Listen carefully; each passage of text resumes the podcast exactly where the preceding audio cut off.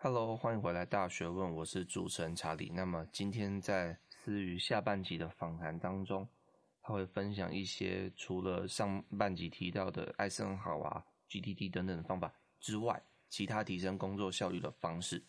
例如，思瑜会大方的分享他使用番茄钟法的一些经验，以及他会跟大家说心流理论是如何帮助各位提升自己的工作效率。那另外，我当初也有在访谈之前呢，有在 IG 上问一下，那我们的粉丝有关可能想问思雨的一些问题，那思雨也会在这一集当中一并的回答回答给大家。好的，那今天一样我们会念一下听众留言。那今天的听众是 Phoebs 九四九，那他说快来听，按五颗星。然后说推推推推推五个推，看来是大推的意思。好的，那我们非常感谢这位听众的留言哦，也很开心的看到你非常支持我们的节目。那如果各位还没有听上半集节目，也推荐大家先去听上半集节目，再来听这一集的节目。那我们就话不多说，马上进入今天的内容。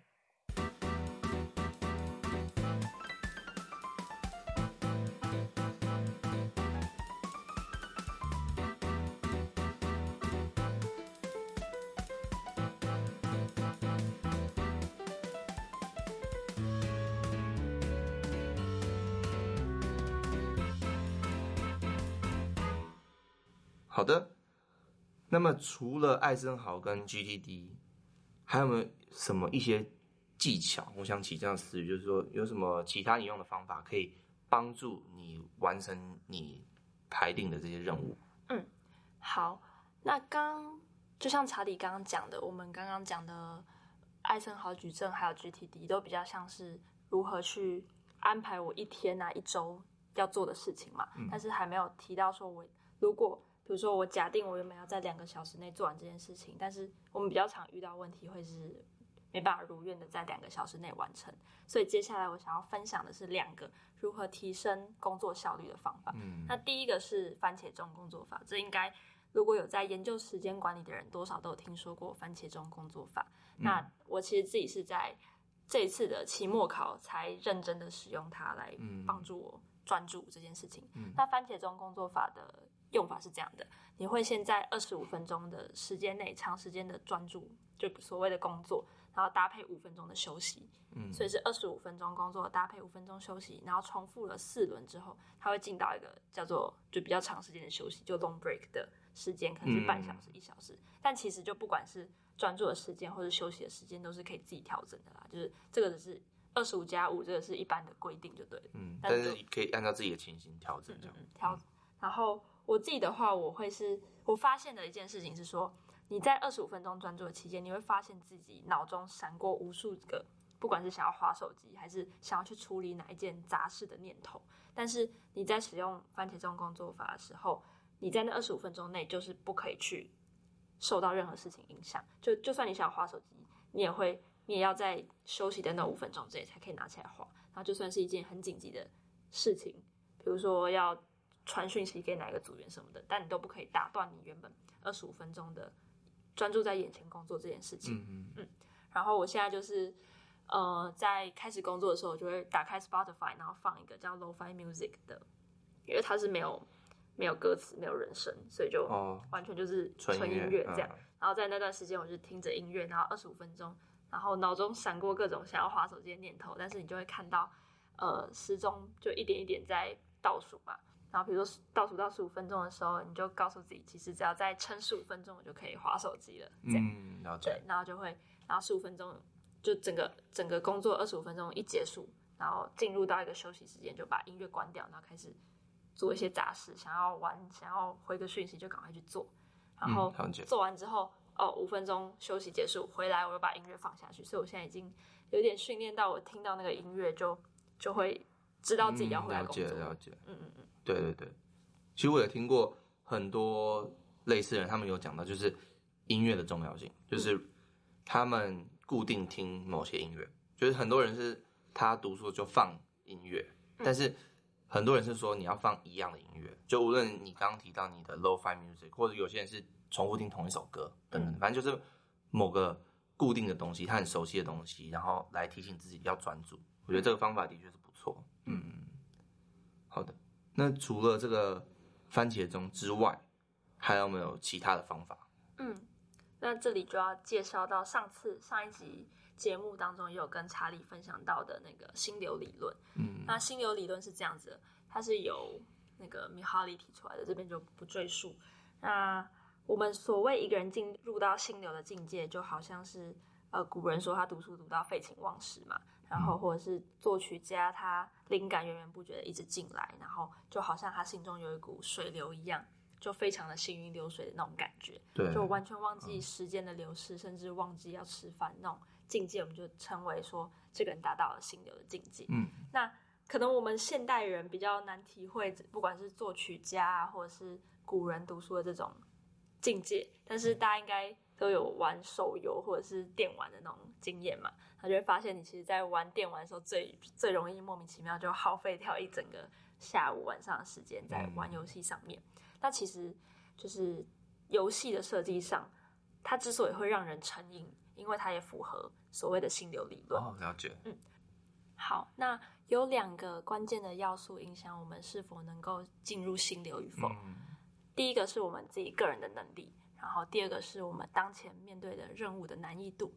好，举个例子来说，比如说，呃，现在我们是大学生嘛，那我们回过头去写国中、高中时候的考卷，比如说生物考卷，那对我们来说，它就会是一个难度很低的考卷，因为我们的能力水准是比较高的情况下。对对对。嗯。那在我们能力很高，但是任务难易度很低的情况下，我们就不会进入到心流，而是会感到无聊嘛。就你在写的时候，嗯、因为它太简单了，所以就觉得很无聊。无聊嗯。嗯。但相反过来说，如果在国高中时期就给你大学的考卷去写，你就会觉得好难哦，然后就进入到一个很焦虑的状状态里面，嗯、因为你都不会写嘛，对对，所以你也没办法进到心流。所以要如何进到心流呢？我们就可以发现，那就是在我们的个人能能力水准和当前的任务难易度相当的时候，哦、我们才可以进入所谓的心流。太难，也不能太简单，要刚刚好是符合你的能力。嗯嗯嗯，所以像在玩游戏上。你就会发现，在一开始的时候，因为要熟悉这个游戏，所以你一开始打的怪啊，或者是破的关都会很简单。然后，因为因为你自己玩这游戏能力不够，对所以游戏就给你一些比较简单的关卡，这样子、嗯、就符合你这个你的能力。嗯嗯嗯，所以你就想要玩它。对，嗯。但是玩着玩着，你能力越来越高的时候，它就会把难度提高嘛，你升等，然后所以你要打的怪就更难打之类的。对，但是就是游戏会随时拿一个跟你能力。比较符合的一个关卡，或者是它的怪物来跟你去对打，这样子，所以你就会永远处在那个能力跟难易相当的一个情况下，你就会进入一个心流状态，就会就会不断的去玩它，就会上瘾这样。对对对，嗯，好，所以说，呃，今天分享心流这个理论，想要告诉大家，就是我们在工作的时候，我们应该要学着，或者是试着让我们像玩游戏成瘾一样的对当前的。工作或任务上瘾，这其实有点难度啊，因为毕竟工作就比较是一件无聊的事情。但是如果你可以试着去调配你的任务的难易度，然后让你在呃，不管是做报告或者是比如找资料期间，就好像是你在破关破任务一样，就是它不会很难，但是你把它解决的时候，你就会有一个成就感的那种感觉。嗯、对，用这种方式让自己对自己当前的任务上瘾，所以就有点像。有个方法啦，就我想到就是你刚刚有提到，就是所谓的拆解任务的方式。嗯嗯嗯。所以如果今天你把你一个大任务太难嘛，所以你就会处于一个焦虑的状态。嗯。对不对？所以你就把它拆解、拆解、拆解、拆解、拆解到一个其中一个步骤或一个任务、一个小任务，它的难度跟你的能力是比较相符合的时候，你就会比较容易去做它，比较容易完成它。比较容易进入一个心流状态，这样。嗯，没错。因为如果假设，比如说当前的任务很难的情况下，你就算用了番茄钟，然后告诉自己，哦，我在二十二十五分钟内要专注去做，但它就太难了，所以已经是就会出现比较多人会遇到的情况是说，呃，我想要在这段时间内完成，但我完成不了，这样。嗯，了解，对了解。对，所以就的确是跟前面有呼应的地方在于，嗯、呃，我们要进到心流，所以我们要运用到刚刚在 GTD 有提到的。我们要去拆解依据任务的复杂度去拆解我们比较困难的大任务。这样。了解。OK，好，那非常感谢思雨，就是分享，无论是刚刚提到的番茄钟和心流理论，以及我在更之前提到的艾森豪还有 GTD 的这些概念。好的，那最后，因为我在 IG 跟 FB 上面有开提问箱，给我们的粉丝去问一些有关时间管理规划的问题。好的，那这边我们就挑几个问题，这样子，就是今天就跟思雨一起谈论这样。好的，第一个问题来自于 Bill Class，那他说，新技能从零到一会花很多时间，因此会压缩到做其他事的时间。又怎么建议如何达成平衡呢？好，我非常喜欢这个提问，而且我认为它一定也是很多人心中的疑问。那在讲这件，就来回在回答这个问题之前，我觉得要先回应到我们在开始今天这一集录这集节目的时候，我跟就查理有讲到的，就是大家应该都听过很多的方法，不管是今天我们。嗯、有谈到的方法，或者是你在网络上啊，时间管理大师的书里面看到各种方法。然后，但是很重要一点是，我们在做时间管理，不只是学了方法而已。我们的对自己的了解，也就是你对个人目标的了解，或甚至是你对自己，呃，工作啊、读书啊、生活习惯的了解，以及你自己心态上的建立，我觉得都是很重要的。嗯所以以这个学新技能从零到一，我也认同说，的确它需要一段很长的时间，然后也常常会会是比较让容易放弃的时候啦。Uh huh. 那我觉得一方面心态上会变成是，我比较不会求说我要在短期内看到立即的成效，所以我给自己呃安排学新技能的管理方法比较像是，呃我会每天安排。比如说两个小时或三个小时，假设学日文好了，我先让自己在前期时候熟悉这个语言，而不是说在一开始就要求自己要把它，嗯，花多少时间的强度去背得滚瓜烂熟或什么的。所以在一开始反而是先给自己一段比较长但是固定的时间去熟悉它，不管是学语言、学乐器或者是什么，我觉得都一样。对，就是我觉得，我举个例子好了，就是。很多人可能你有听过这样的建议，就是说，哎，我要看一本书，我们就是每天花十分钟看，然后可能不知不觉就看完了。对，所以感觉好像看完一本书，这个是一个，如果假它很厚的话，那其实是一个很大的一个工程。对，你需要花很多时间去看。但如果你今天每天花十分钟、十分钟、十分钟，你可能过一段时间不知不觉你就把这本书全部全部都看完了。对，就有点那种感觉，就是用那种习惯化的方式。让你的这个新技能把它分散到每一天或者每个礼拜去做，然后你可以，你就有点不知不觉你就把这个新技能 get 了。嗯，而且刚刚提问里面是讲到会压缩到其他的事情嘛？那我的解放就是刚刚提到的，我一开始会是规定自己在这段时间内做这件事情，所以三小时一到我就收手，不会去让它压缩到别的事情，嗯、因为我觉得在前期你让自己习惯。然后慢慢上手啊，会是比较重要的事情，而不是一定要花，一定要做到什么成果。因为从这提问，我感觉应该是可能原本希望在这段期间内做出什么样的成果，但是没有达到，所以就压缩到别的事情了。嗯、对，那我我我和查理听起来建议，应该都是我们在前期的时候是以时间为导向了，就是你给自己多少小时，你就在那段时间内做完这件事情就好。对对对，OK，嗯，好的。那这是第一个问题。那第二个问题呢，来自 Instagram，他说这个提问者叫 Victory Chen，然后一零九。那他说做表格的话，如果有一些没完成的事情，该怎么办呢？嗯，我猜的意思应该是说，可能他有做个排程，然后可能一个表格就是说，可能星期一做什么，星期二做什么这样子。那如果今天星期一的事情，被干扰了，没做完，那你就怎么办？对，嗯，可能移到后面也不是嘛，可能后面有其他事，所以就好像就一个固定的东西，你完成不了这样子。嗯，这个第一个我想要说的是，我们安排行程一定要足够弹性，因为你无可避免，你自己就算管理好你自己，但是不管是你的家人、你的学校或或是某个层面，一定会。呃，不知不觉或者是突然的影响到你原本的排程，所以第一个你的行事力要保持弹性，这一定是大家一定也都知道的。那第二个我想要讲的是，我我个人上除了用一天的角度去看我的代办事项，我其实比较习惯用一周的角度去看。嗯，所以像我自己使用时间管理的 app，就这不是也配，就是 Todoist，我真的蛮喜欢这 app，嗯，而且也可以用 Todoist。如果 Todoist 要就是给我们钱，业配也可以。对。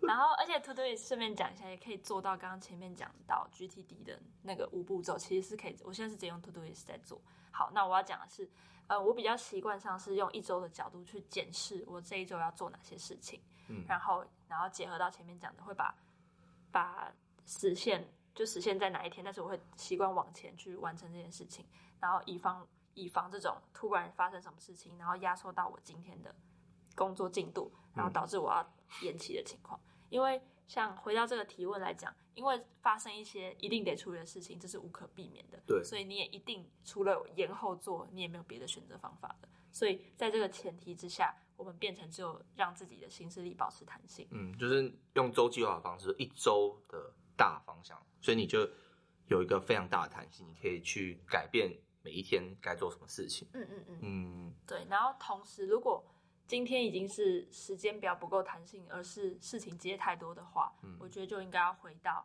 你的个人目标，就是到底你接了这么多事情，想要做的这么多事情，有没有每一件都符合你的目标？这、嗯、就回到我们刚刚提到的这个艾森豪矩阵，我们可以很清楚的分清楚这件事情是不是重要的。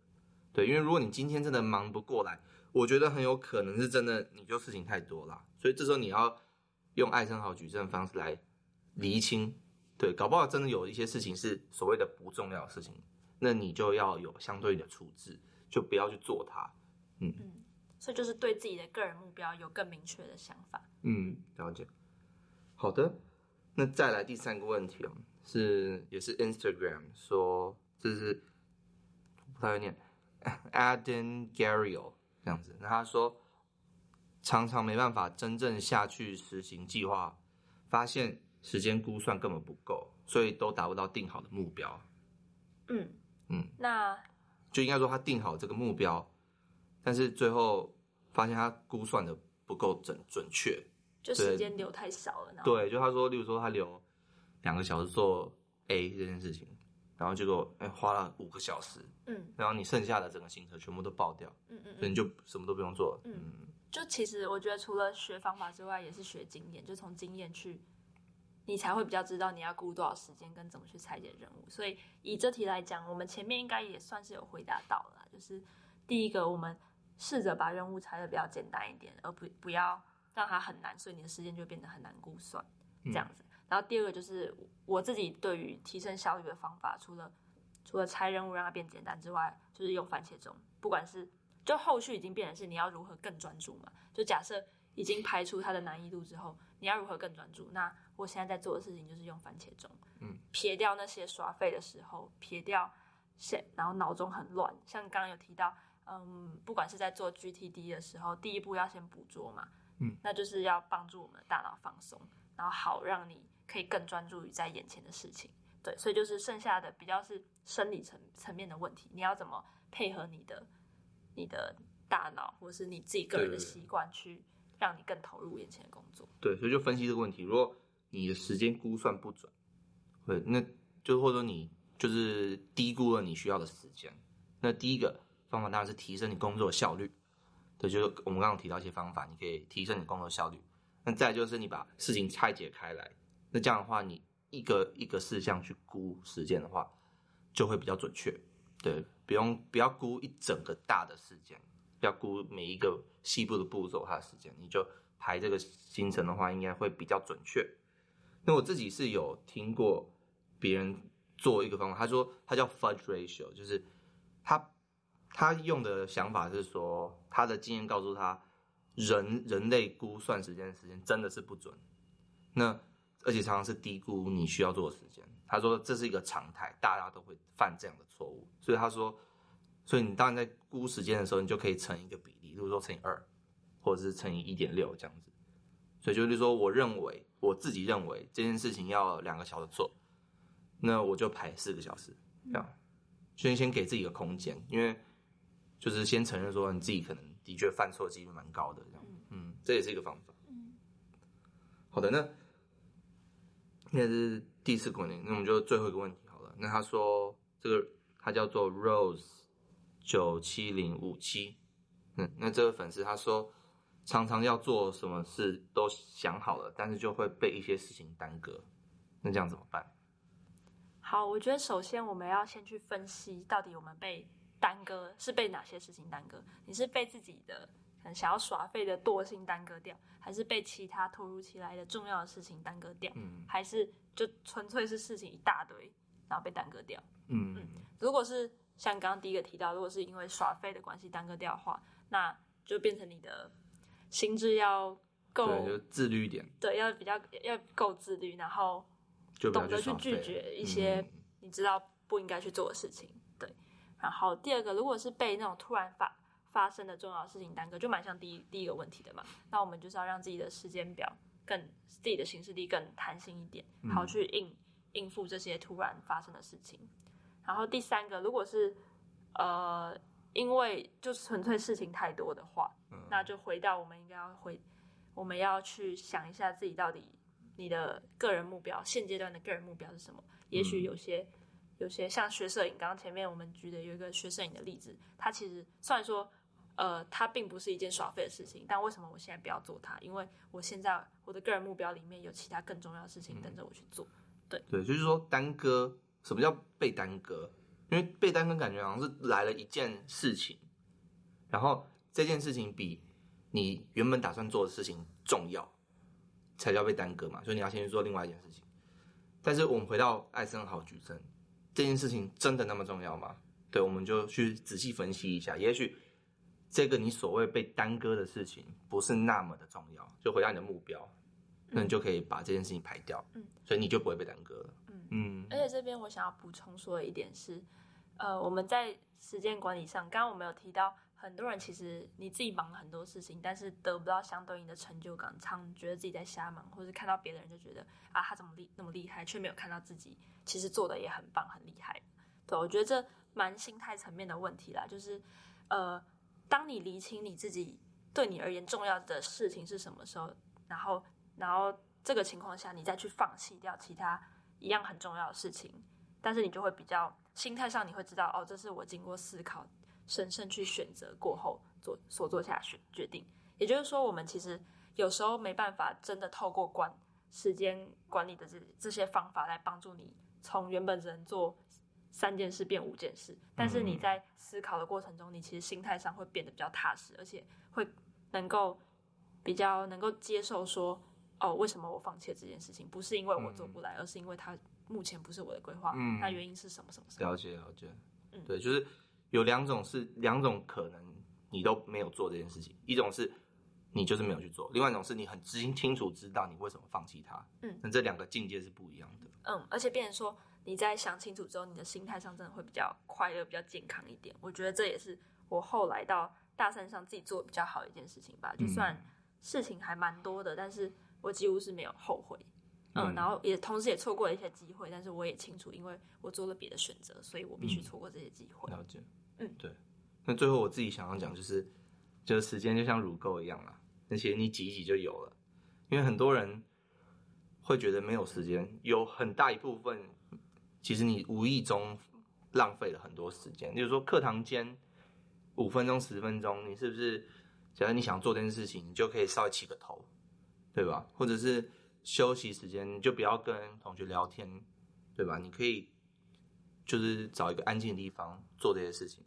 就常很多零零碎碎的时间加起来，有时候比我们想象中的的这个时间还多，对，我们就可以意外获得可能两三个小时的时间去做一些你可能原本没有安排的事情，嗯。嗯，对，这的确也是一个方法了，嗯，那就很感谢思雨来到我们的节目，不过最后我想要给你一些时间，就分享一下你。现在在做的事情。好，我现在正在筹办一个活动，叫做台湾世界卫生组织模拟会议，那简称模拟 WHO。那大学生应该比较多人听过模拟联合国，就以前可能是模联的玩模联的社团之类的。嗯、那我们要做的事跟模拟联合国很像，就是模拟世界卫生大会开会的流程啊，讨论的主题这样子。就这个活动的主题是这样，了解。就每一个来参加的代表会分别扮演像是国家不同的国家，然后不同的 NGO 组织以及药商的代表等等等等。嗯，然后在这个。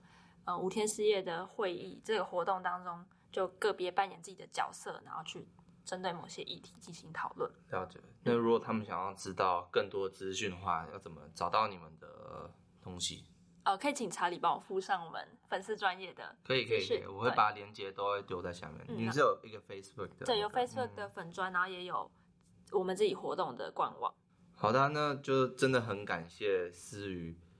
也算，其实也算我为我圆梦了，因为我我很想要在我们的节目上讨论这件事情，就是时间管理的东西，但是我一直没有一个适当的机会和时机来讨论。那所以今天思雨来到这边，而且是有备而来哦，真的让我很感动，然后我也学到很多。好的，那本集 Podcast 就到这边，那完整的节目笔记在我们的 Show Notes 里面都可以下载到。那想要听更多大学问的话，我们在 iTunes、Spotify。Stitcher、TuneIn、Overcast、Castbox 上面都可以收听。那如果你是用 Apple 装置收听的话，也拜托拜托帮我们到 iTunes 上评分，而且按五颗星。